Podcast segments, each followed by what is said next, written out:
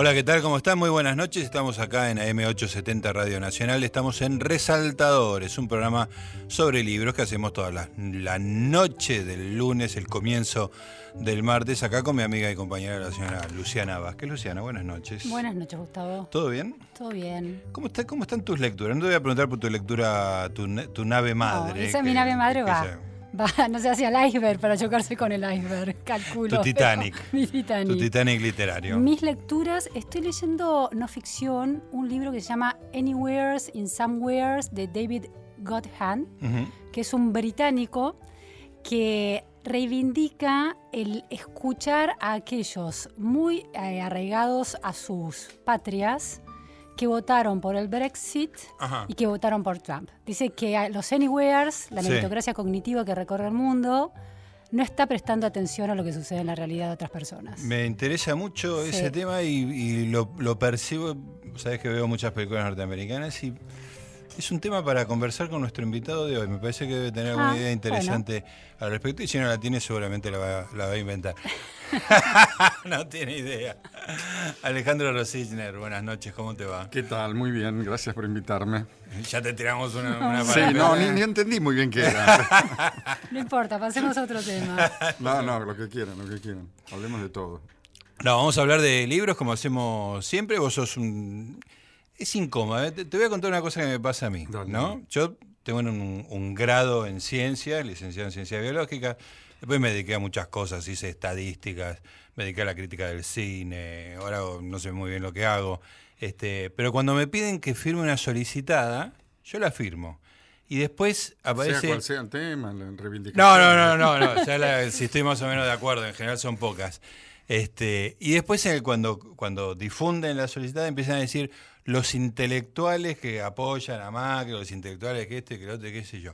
A mí me da un poco de vergüenza, pero no sé por qué me da vergüenza. Vos, vos si te dicen que sos un intelectual, ¿qué te, qué te pasa? Me gusta, yo me asumo intelectual. ¿Te yo cuando hago una presentación, doy una charla, digo, yo soy un intelectual. Perfecto, así. Pero tengo un par de aclaraciones. A ver, ¿cuáles son? Eh, entiendo, capto que tiene un matiz pedante, ¿no? Como parece que uno estuviera hablando demasiado bien de sí. esa es la incomodidad madre, digamos. Yo lo resolví diciendo lo siguiente. De intelectuales se trabaja con ideas. Sí. Aclaración, sí, todos trabajamos con ideas, pero también todos cocinamos. Cocinero es el que trabaja cocinando y cobra por eso. Intelectuales es el que trabaja con ideas, cobra por eso, si se ingenió como para lograrlo. Y por lo tanto está sujeto a la exigencia que cualquier otro trabajador en el planeta, es decir, producir alguna utilidad. Si vos lográs producir utilidad con las ideas de manera tal de que alguien reconozca esa utilidad. Monetariamente. Monetariamente, o bueno, no, suponente que no se pueda, pero de alguna manera, entonces sos un intelectual. Es lindo trabajar con ideas. Está bien. Y digamos, ahí la oposición eh, sería no una cosa humilde, sino a manual, el tipo que trabaja con las manos. Digamos que en toda persona hay una dimensión intelectual, que también el trabajo manual tiene que tener cerebro, tiene que tener ideas, representaciones, etc. Pero hay como una desnudez de la idea que me parece se presenta de manera más marcada en lo que llamamos intelectual. ¿O tiene que ver con el producto final?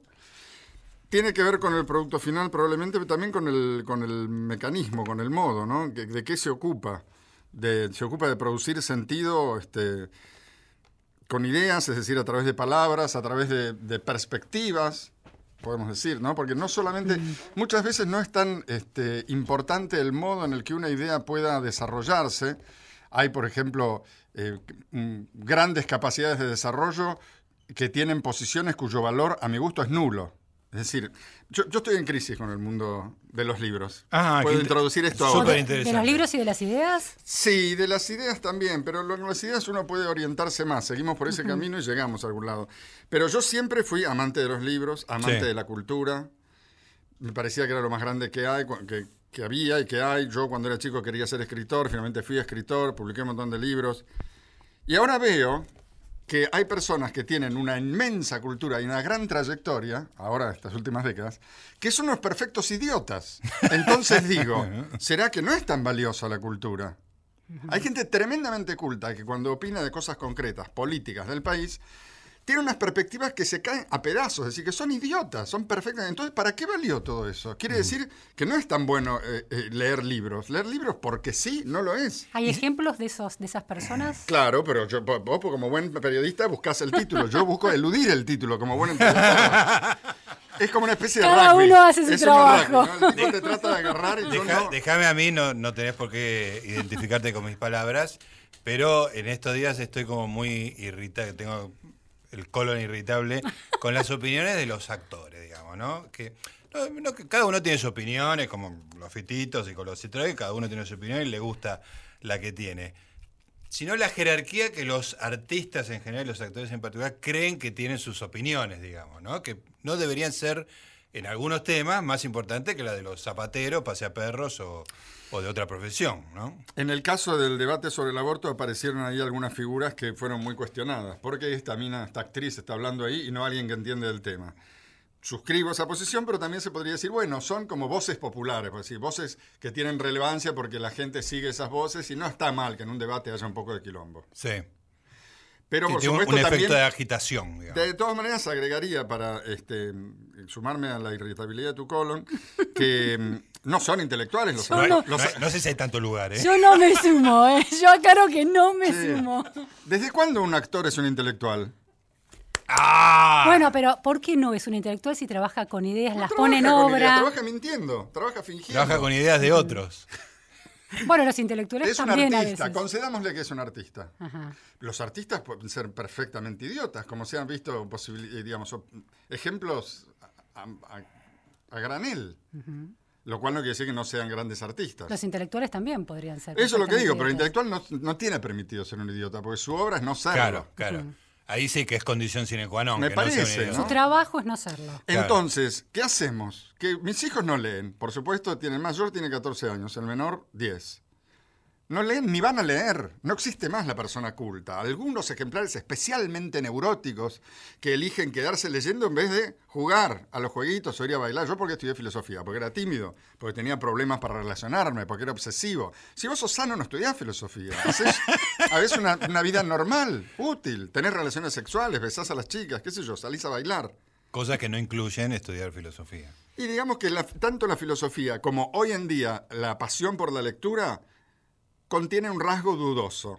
Puede ser valioso, puede terminar bien, pero, digamos, no es algo que uno podría, digamos, no es algo que podemos sostener como deseable para nuestros hijos.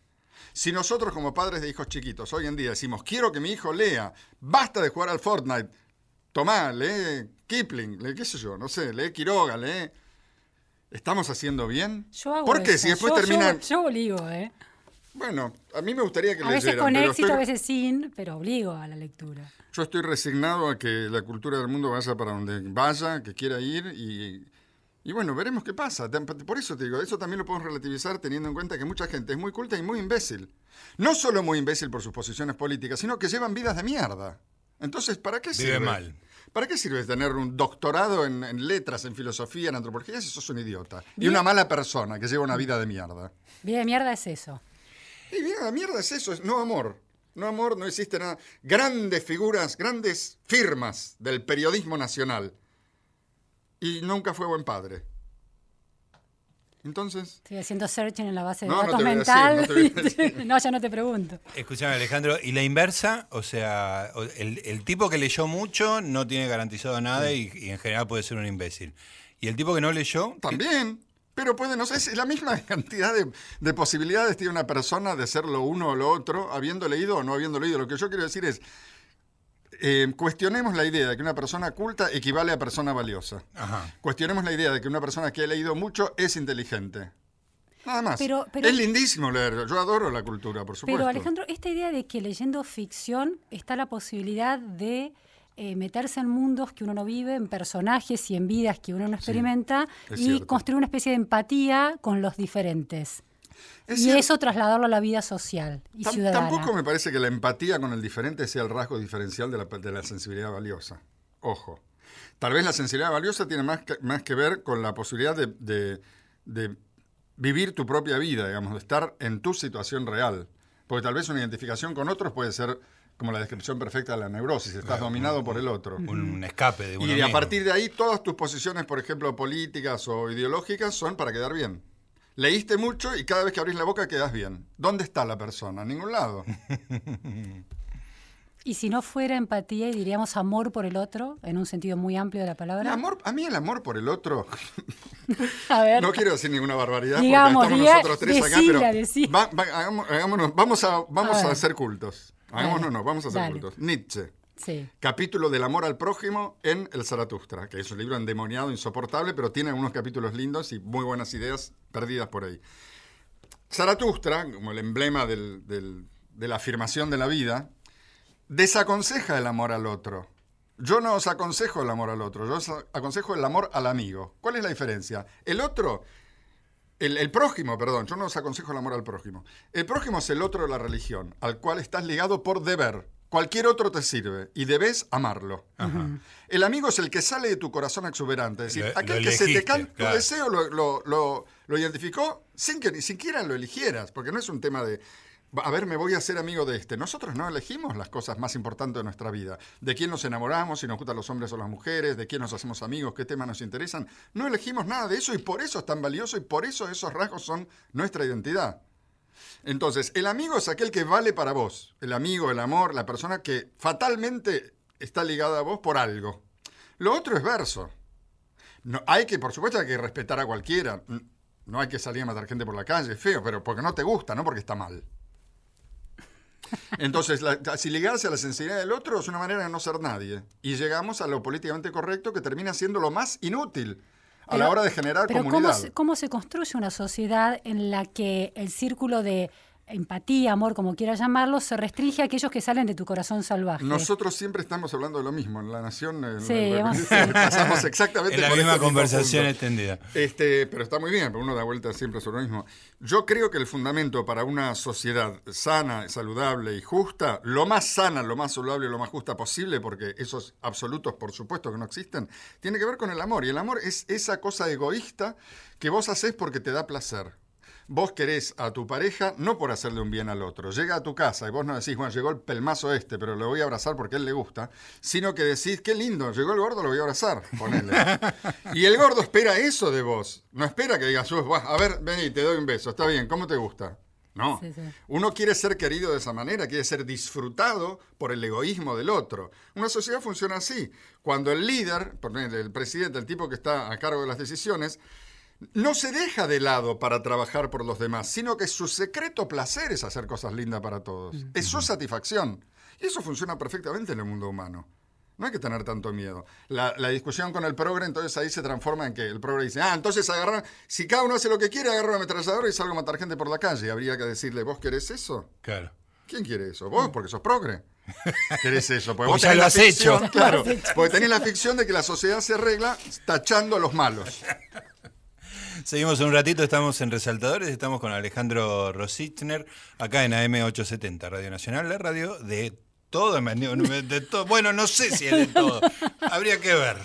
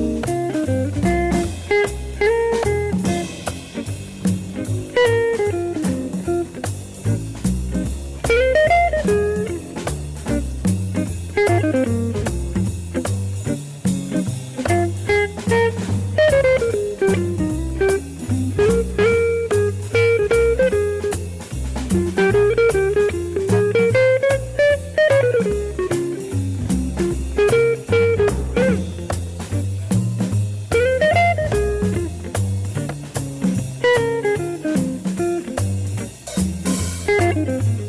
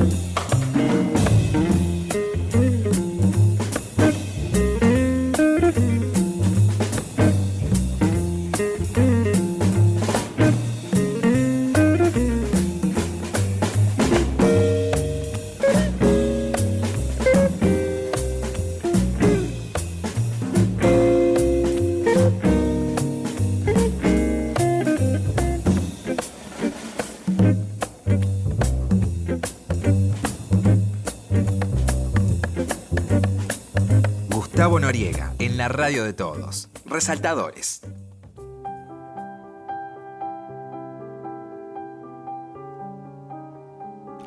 Muy bien, amigues, seguimos acá en AM870 Radio Nacional, la radio de todos. Estamos charlando con el señor Alejandro Rosichner y no hubo un segundo de la conversación que no dijera algo interesante, este, desafiante, atrevido para los tiempos que corren este, y divertido, hay que decirlo al mismo tiempo. Escúchame, Alejandro, bueno, sos un intelectual, eso quedó claro. Sí. Trabajás para el gobierno. Sí, asesor del presidente. Sos asesor del presidente. ¿Cómo es tu trabajo? ¿Hablas con él? Eh, sí, cada tanto. Depende. Hay eh, reuniones de comunicación con él, sin él, de las que participo. Cada tanto me junto a solas. Yo trabajo hace muchos años, hace más de 12 años con él. Y bueno, siempre para mi sorpresa fue una relación muy fácil.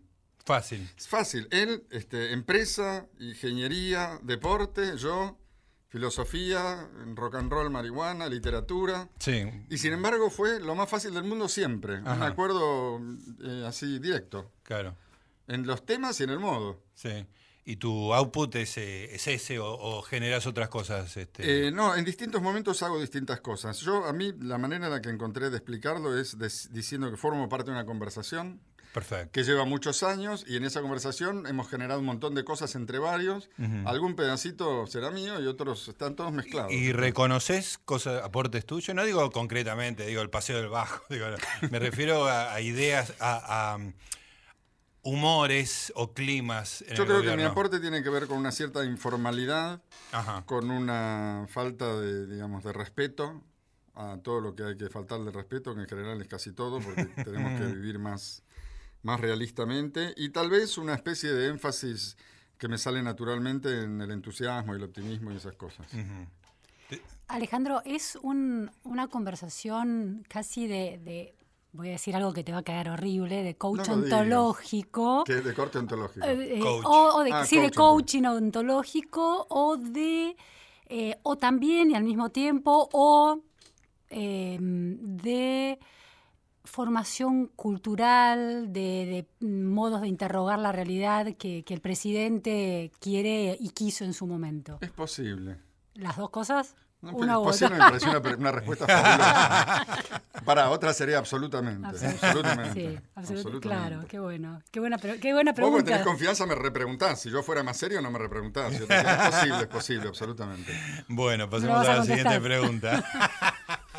¿Por qué no contestas esa pregunta? No, porque no, no sé, qué sé yo. Me, me, ¿Le, recomendás libros? ¿Le recomendás libros? Sí, le he recomendado libros. ¿Qué libros, por ejemplo? momentos pasados qué sé yo, muy diversas cosas. ¿Ahora, últimamente? Últimamente, mm, no. no. No, son cosas íntimas, no me gusta hablar de intimidad. Está bien, Ah, ok.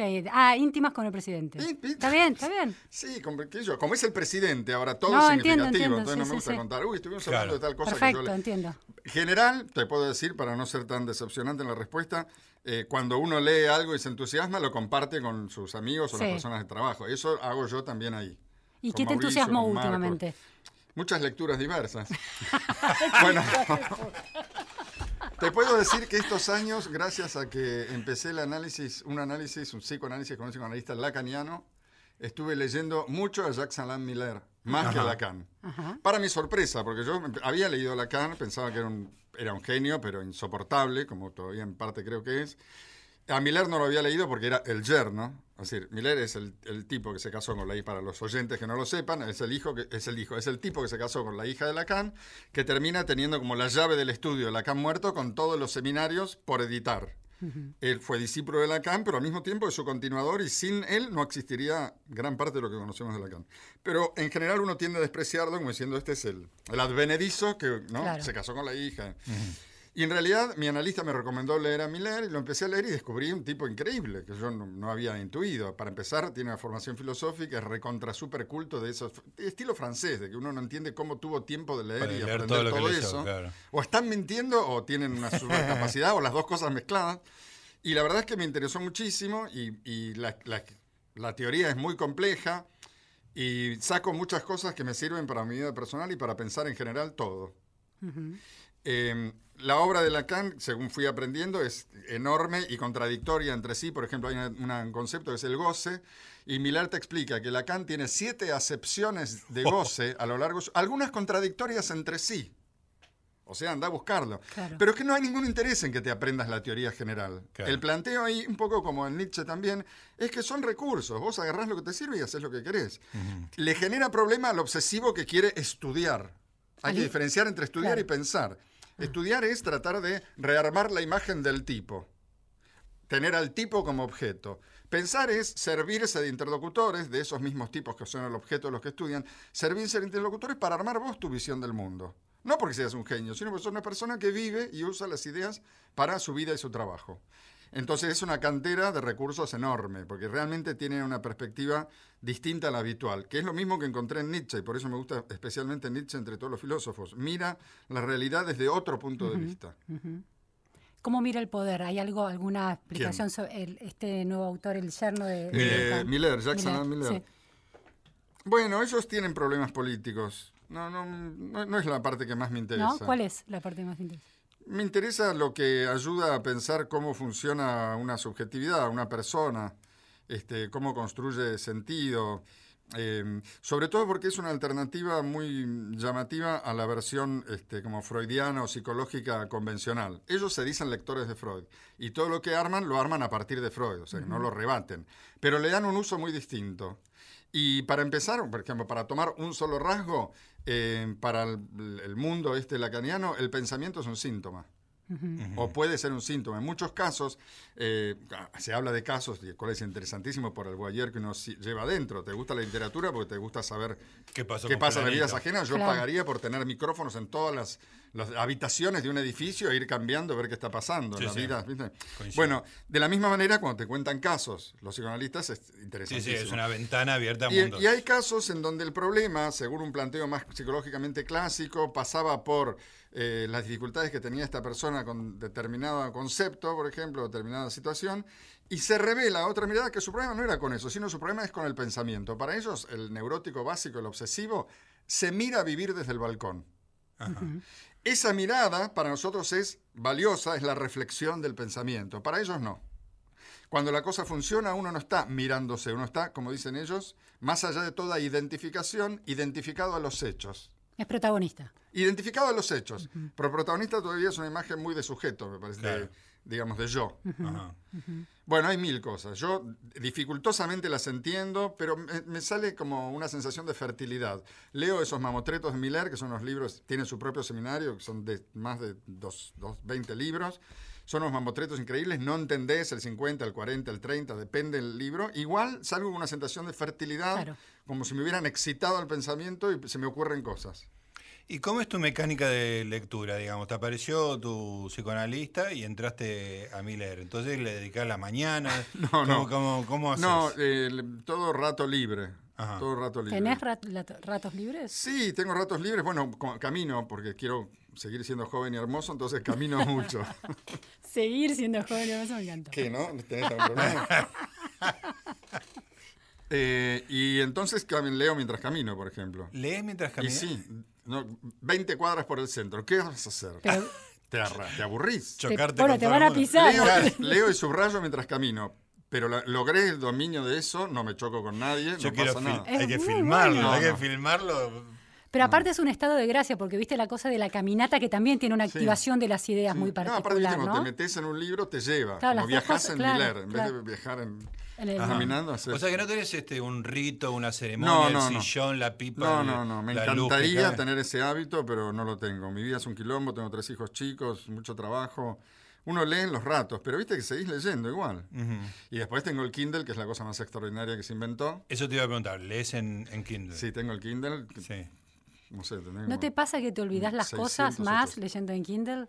Sí, sí. ¿Viste a mí también? Pero me sin el Kindle también me las olvido. Ah, Uno podría decir muchas cosas de ese olvido. Podría decir, uno está, ya estamos grandes, fantasma de vejez. Sí. Serían los lacanianos. Fantasma de vejez envejece.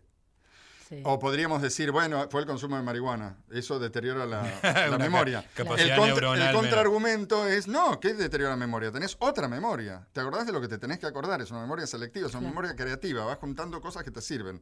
No estás dominado por el objeto, estás vos introduciendo tu deseo, tu voluntad. Y este y lo otro no sé. Ay, el, problema, el problema es cuando leíste un libro entero y parece que no encontraste nada que te sirva porque no te acordás de nada. No, el problema es para qué lo leíste, porque viste que bueno, el típico Bueno, fue un placer en el momento y no te deja nada. Si, hubo placer está perfecto. ¿No es cierto? El tema es cuando uno, viste, empieza un libro, creo que ya lo hemos superado porque las tres personas presentes en esta conversación superaron los 20 años. Para, mm. ponerme a tiro tuyo, digo. Sí, sí, es cierto. Tres veces en mi caso. Uno tenía el uno tenía el compromiso si empezás un libro lo tenés que terminar. Y eso mata la lectura. Eso es tremendo. Porque tenés un rato para leer, pero tenés que leer ese mamotrito que no tenés ganas de leer, entonces no lees nada. Hay que ser promiscuo en la lectura. Y el Kindle te favorece la promiscuidad. Totalmente. Iba te bajás libros así nomás, sin ninguna dificultad. hay una profusión de lecturas posibles. te enganchás con lo que te sirve en el momento. Seguimos un ratito, seguimos en AM870 Radio Nacional, la radio de todes. Resaltadores. Segunda temporada en Nacional.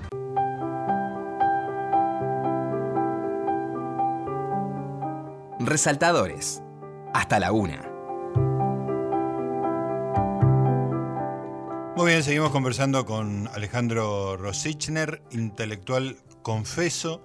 Estamos acá con mi amiga y compañera Luciana Vázquez. Bueno, lees mientras caminas y subrayas, sí. Eh, no, porque quería aclarar esto, porque me da un poco de, vergüenza. Yo no me quería analizar con un lacaniano, porque los lacanianos que son garcas, callados, callados y fríos. Sí. ¿Viste? Te hacen eh, el vacío. Te el vacío, tal cual. A los 10 minutos te cortan, jodete. es, una, posición un poco extrema. El lacaniano que me conseguí es cálido, es el más cálido que, hay, es increíble. es un traidor. Y habla muchísimo. Ah, entonces no es lacaniano. bueno, pero sí es lacaniano, igual. ¿Y cómo hace para hacer la cañada? No sé, bueno, sí, sé, pero es largo de explicar. Eh, pero vos, digo, vos tenés una explicación, eh, la sabés. Sí, sí, más sí, sí, la sé, la sé. Este, nada, quería aclarar eso. Estamos, estamos, sí, tú. Este se analiza con la cañada, es un boludo, se banca maltratos. O sea, hubo, hubo, gente que llamó diciendo cómo, cómo entrevistan a una persona que fue analizada como. No, lo, igual que llama la atención es que entre lacanianos, muchos lacanianos, que son personas muy refinadas, porque para trabajar con esos textos, igual hay posiciones políticas de una precariedad que no podés creerlo. Como en todas las profesiones Kirchneristas, digamos. Entonces uno dice, ¿cómo va, ¿cómo va a ayudar a alguien a curarse si para empezar está negando la realidad de la manera más absoluta y burda posible? Sí. Bueno. Sí, digo, ese era un tema, ahora, ahora no tanto, pero durante los 12 años, sobre todo los últimos 8 años, este, yo ya no me analizaba, pero escuché muchas veces esa conversación. ¿Te analizarías con un kirchnerista? Este, es muy difícil esa, digo, para una persona que tiene posiciones como las nuestras, ¿no? Es muy difícil eso, ¿no? O, es fácil, o es fácil, no. Claro. no. muy fácil. Si eso te resulta difícil, te necesitas análisis, pero 10 veces por semana, ¿viste? Está muy bien. Bueno, te decía, eh, lees mientras caminas, subrayás, haces todo eso tu analista lacaniano, pero no tan lacaniano, ah, te recomendó Miller. Y pero ¿de dónde salen tus lecturas? ¿hay, ¿hay, un buceo, salís de casa, de cacería? por internet o por librerías, ¿cómo, cómo es Está abriendo su mochila, indagando ahí. Que, no voy casi más. No vas más a las librerías. Increíble. Está sacando su Kindle. Sí, porque, bueno, los libros son muy caros y, no sé, porque tenés todo en casa. ¿Qué versión de Kindle tenés? El Paperwhite. Ah. La luz de atrás. Y tengo, a ver, este, ya les digo, 730 mm, libros. Sí. Ahora estoy leyendo uno de Dexter Collin, el inspector Morse. Me gusta mucho el policial. El, número 5 de la, de la serie. Buenísimo. Se los recomiendo. Sí. Este, después tengo uno acá de Mircea Eliade que no me parece que no lo voy a leer. Leí varios de Eliade, pero ese no, no me agarró. Ya está. Este, tengo algunos números del New York Review of Books que, que me suscribí en una época, te lo mandan acá directo, pero me gusta más en papel. ¿Y cómo llega ese? Porque la versión web es muy deslucida, no tiene como una cosa preparada. Es que lo que uno, esa es una de mis dos publicaciones favoritas en el mundo, el New York Review of Books. Es un tabloide hermoso que tiene, aparte de los artículos interesantísimos, en un estilo que lees un artículo sobre un tema que no te interesa e igual te interesa el artículo. Igual te interesa y, terminaste el artículo y sentís que algo entendiste. Sí, increíble.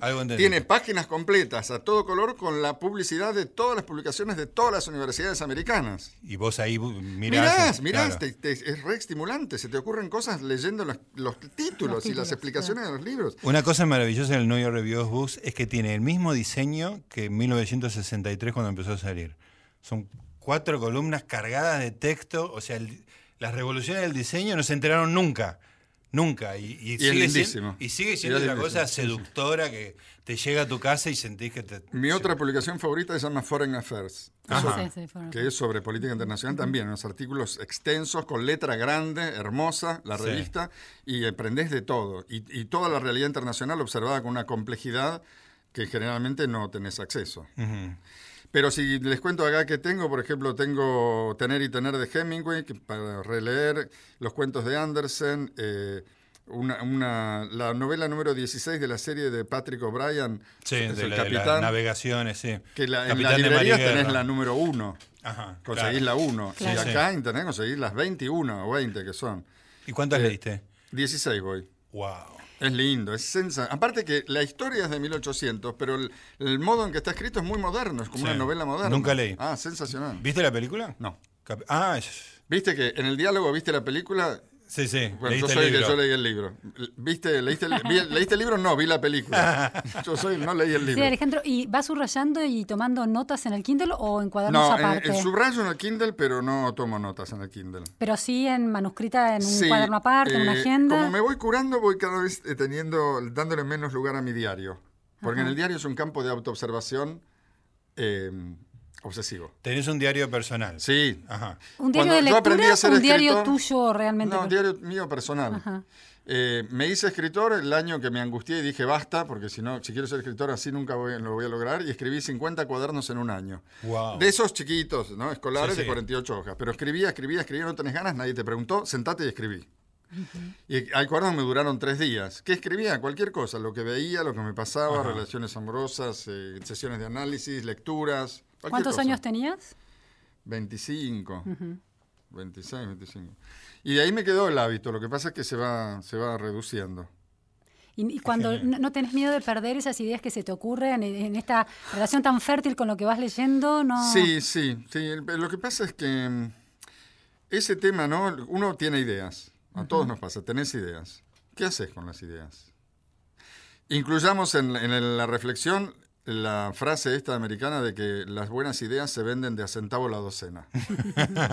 Uno tuvo una buena idea, se cree un genio y después hay que hacer algo con esa idea. Claro. Tuve una idea fabulosa para una novela. Escribíla. Claro. Claro. No, eso es un quilombo. Escribir una novela es un. Tuve la idea. Tuve una idea buenísima para un negocio, para una empresa. Bueno, hacela. O sea, entre la idea y la, y la plasmación de la idea hay un mundo. Uno se queda muy enamorado de la idea. Y en realidad me parece que la idea no contiene tanto poder este, de dinamita. Claro. digamos. Tenés que complementarla con otro montón de cualidades. Igual eso no resuelve la cuestión. Yo también fantaseo con volver sobre las notas, sobre las libretas, sobre los cuadernos a buscar cosas. No sé si habrá cosas ahí. Hubo en ¿Guardaste- su momento guardaste esos algunos de los libros que hice, consulté mucho eso. Sí. ¿Pero lo tenés todavía? Sí, sí, lo Ah, tengo. Mira, resistió mudanzas. Sí, sí, sí. Y a la hora de escribir, a la hora de escribir, digamos, una producción que tenés que presentar. Y a la hora de escribir, me uso el truco de la cantidad para este, poder superar la dificultad. Es decir, yo cuando apareció el premio Clarín dije, me voy a presentar 10 años. Diez años seguidos. 10 años seguidos. Con la misma novela. No, no se me ocurrió. Qué buena idea. Qué hijo de puta. Eso era confiar en un fracaso año tras Qué año. buena idea. qué Claro, buena digo, idea. lo que van cambiando son los jurados. No, muy bueno, muy bueno, muy bueno. Voy a volver a mandar todo. No, el- no llegué a 10 años. Presenté. Bueno, pero faltaban dos meses ya. Estás en el horno, faltan dos meses para entregar. Dije, bueno, un mes escribo 10 páginas por día. Sí. El otro mes corrijo y entrego. Ese mes, que escribí 10 páginas por día, la mayor parte de los días llegué a 200 y pico de páginas, con la idea de, bueno, poné cualquier cosa, no importa, después se ve, no te, no te eh, cebes ahora en, en observar, en corregir, anda, dale, dale, dale, dale. Y cuando terminó y la leí, sentí que ya casi estaba. Le hice algunos retoques y la mandé, por supuesto Sí. no gané nunca, pero la- tres, dos o tres años lo hice. De todas las que mandé las publiqué después. Eso te iba a decir. Sí, después, sí. después se convirtieron en Sí, sí, libros. se me en libros. Pero, digamos, pa- el truco para engañarme a mí mismo es ese. Escribir rápido, no pienses en nada. Después Ajá. corregís. Sí. Y lo que pasa cuando uno se descuida es que sale tu producción de mejor calidad. Cuando te descuidas. Claro. Ajá. Hay otros sistemas. Eh, Failing, Charlie. Charlie. Tenía el sistema de escribir una hoja por día, pero era en mármol. Ajá. Terminaba la hoja y no se tocaba. Claro. Claro. La pulía, la pulía, sí, me parece que eso, digamos, genera muchos problemas de personalidad, o es el resultado de muchos problemas de personalidad. Es un nivel de, cuidado y obsesión completamente ajeno a mi modo, digamos, ¿no? qué sé yo. Son, eh, cada uno tiene que, un productor tiene estrategias para, lograrlo, ¿no? Todos enfrentamos dificultades, nunca es fácil. Y bueno, hay como trucos. A mí me funcionó mucho ese. Pero nunca te pasa de sentarte y que no te salga nada, la, hoja, la famosa hoja en blanco. Me pasa de sentarme y que me salgan cosas que no me gustan o de no querer sentarme. Ah, más previo, claro. Ya sabes que te va a pasar eso. Más que de sentarme en la hoja en blanco, no. Es que no ver de sentido a la cosa, no tener ganas, prefería hacer otra cosa. ¿Pero ahora estás escribiendo? Ahora tengo algunos proyectos, pero me cuesta mucho eh, mezclar la escritura con todas las otras cosas que, hago. La realidad es mucho más poderosa que ese momento de soledad tengo tres hijos chicos. Mm. Y eso te lleva mucho tiempo. y te da mucha felicidad también. Sí, me ocupo muchísimo. Y te da, digamos, ya está. Mm. es tanto más importante ser papá de esos nenes que ser escritor de libros yo antes no tenía hijos, no sabía. Estamos con Alejandro Rosichner, que ahora sabe, estamos en Resaltadores, un programa sobre libres.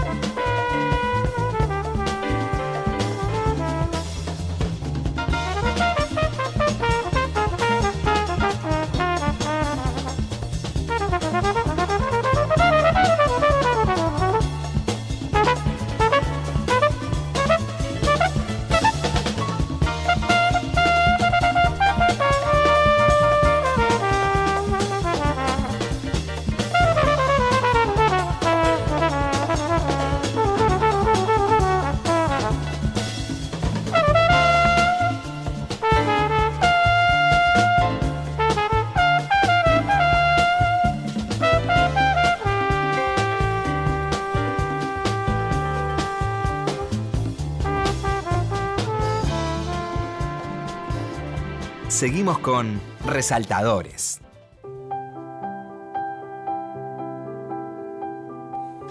Muy bien, llegamos al último bloque, estamos conversando con Alejandro Rosina. ¿Tenías algo en la, Sí, porque, digamos, todos nosotros amamos la lectura, leemos mucho, hemos leído mucho más.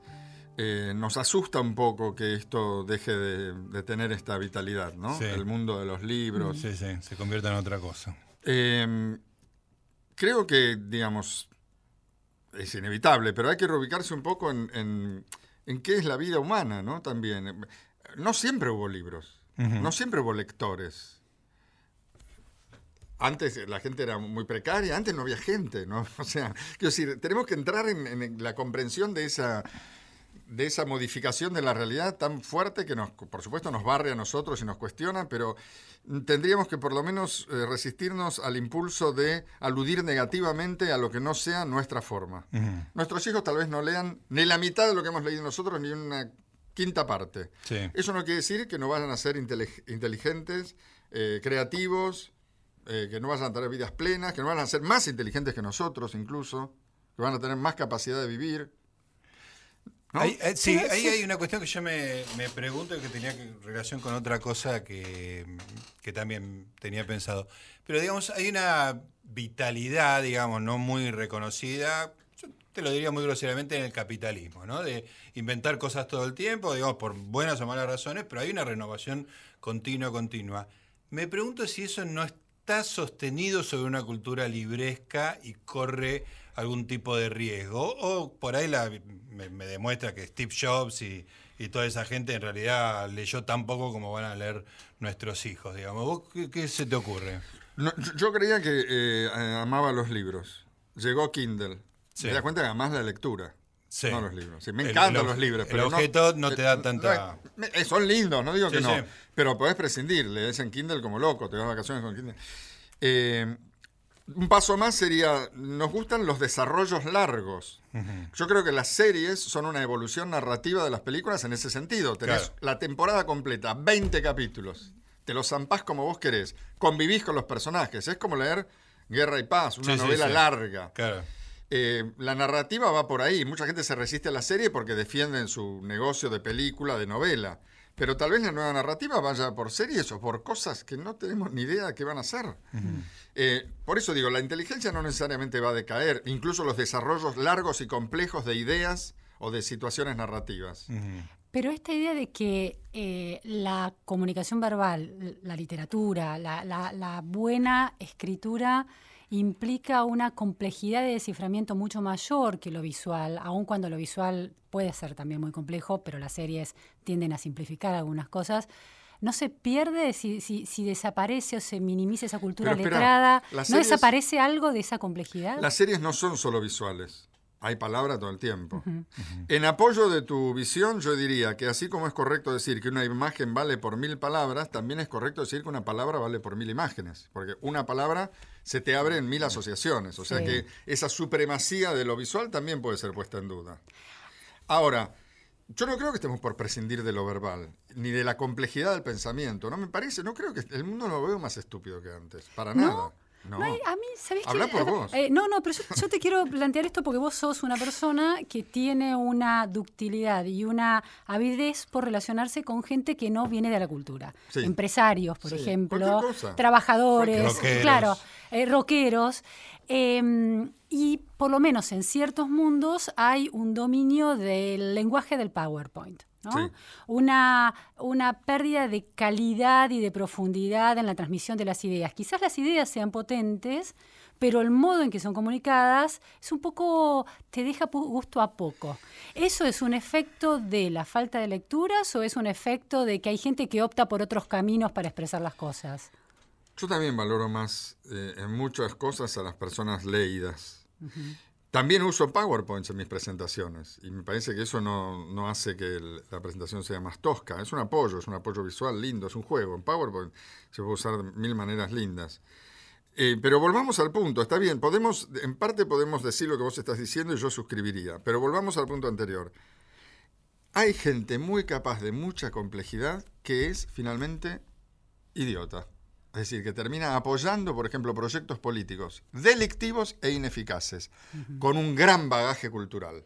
Entonces, replanteémonos, ¿cuál es el valor del bagaje cultural? no quiere decir que, no, que le digamos no a la cultura. Tal vez lo que estamos diciendo es no toda cultura vale. Y por lo tanto, tenemos que reintroducir una diferencia que tal vez en esta conversación no estamos pudiendo pensar este, con claridad, que propusieron una distinción de otro orden. Ya no es culto, no culto, leído, no leído, verbal, no verbal, sino ¿qué? Otra cosa que todavía no tenemos en claro. Podríamos seguir indagando. Conectado a la realidad, o como una especie de honestidad entre las palabras y las cosas, algo así, ¿no? Ponele. Ponele. Vos te has caracterizado durante mucho tiempo, antes incluso de tu participación en política, por una cosa muy contracultural, pero, o sea, contra-contracultural, ¿no? Que ha sido una idea de optimismo, ¿no? Una idea de positivo. Este, bueno, después eso probablemente te, acercó a la, a la, política para ponerlo en acción, digamos. Eh, ese esa positividad tuya, ¿tiene raíces este, filosóficas, espirituales? Eh, ¿Son producto de alguna lectura en particular? Creo que tiene raíces anímicas. Eh, tal vez tiene que ver con que como crecí en una familia de izquierda, conozco la, impotencia de la negatividad. La esterilidad, la, impotencia como esterilidad. está bien, la impotencia y la esterilidad de la negatividad. Eh, es, esta característica de positividad a mí me acercó tal vez a algunas cosas, a la política de la empresa, me alejó de la cultura. para, para, una persona clásicamente culta, yo vengo a ser un estúpido por ser positivo. Es mucho más profundo la negatividad, la duda, la sospecha, el pesimismo. Viste que existe el chiste de que el, optimista es un pesimista desinformado, Como si en el fondo la verdad fuera que la realidad es chota. Me parece que eso puede ser desafiado. Nietzsche me ayudó a, mí muchísimo en ese sentido, porque Nietzsche es, un afirmador de la vida total, por más que se lo describa como un pensador nihilista, creo que hay un equivoco en eso.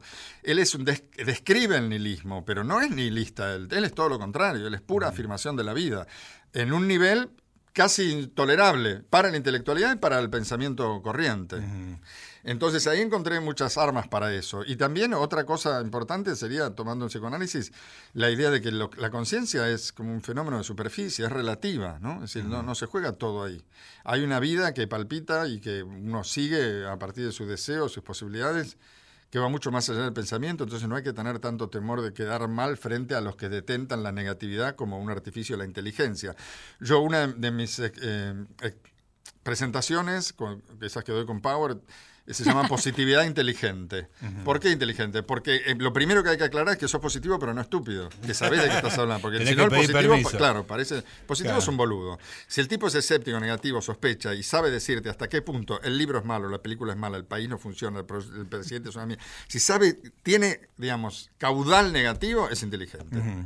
Es interesante porque eh, hace mucho que se me viene metiendo en, el, en mi iPad, este, en mis lecturas bajadas de, de lugares que hemos comentado este, mucha literatura eh, optimista respecto ya, no, no tanto del espíritu, sino de las condiciones materiales de vida del hombre. Digamos que, que, te llevan a pensar que el pesimista es un optimista mal informado, informado digamos. Un optimista deprimido. Tal cual, Está muy bien, sí. Hay, hubo un montón de artículos últimamente y de trabajos y de pensadores que muestran con total claridad y objetividad cómo ha evolucionado la situación humana.